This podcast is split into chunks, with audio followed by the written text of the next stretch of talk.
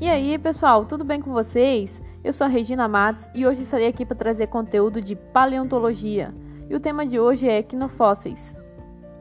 Bom, os equinofósseis são os vestígios da atividade de organismos que ficaram preservados, tais como pegadas, ovos, galerias e coprólitos.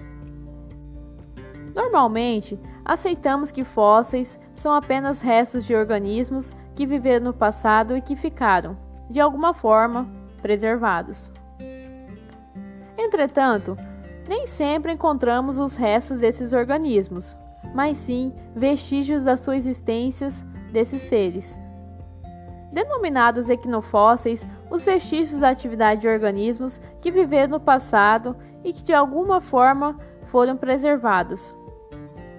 O termo provém do grego eknos, que significa traço ou vestígio.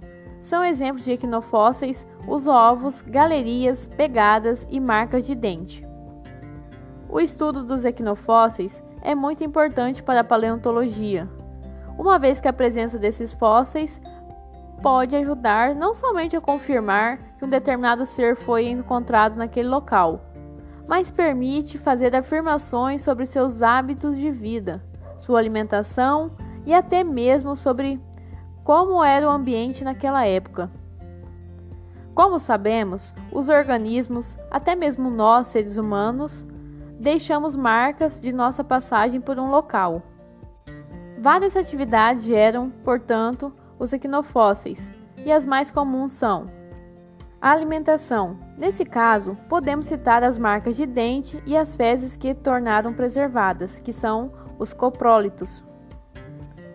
Os coprólitos são importantes aqui no fóssil, pois permite confirmar a presença de um organismo em uma determinada área e fornece informações que auxiliam na determinação da dieta desses animais. Conhecendo essa dieta, é possível ainda fazer inferências paleontológicas. Outra atividade é o deslocamento, que produz muitas marcas, como pegadas e pistas de organismos que viveram no passado. Os equinofósseis mais comumente encontrados são as pistas deixadas por invertebrados e pegadas de vertebrados encontradas em sedimentos. Outra atividade é a reprodução. Atividades relacionadas com a reprodução também podem gerar equinofósseis, tais como os ovos e os ninhos.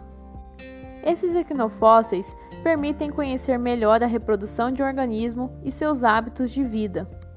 Outra atividade é a habitação, como galerias, túneis e tocas, que são exemplos de vestígios que podem ficar preservados, formando os famosos equinofósseis. E uma observação é que alguns processos físicos e químicos podem deixar marcas que se assemelham à atividade de algum organismo.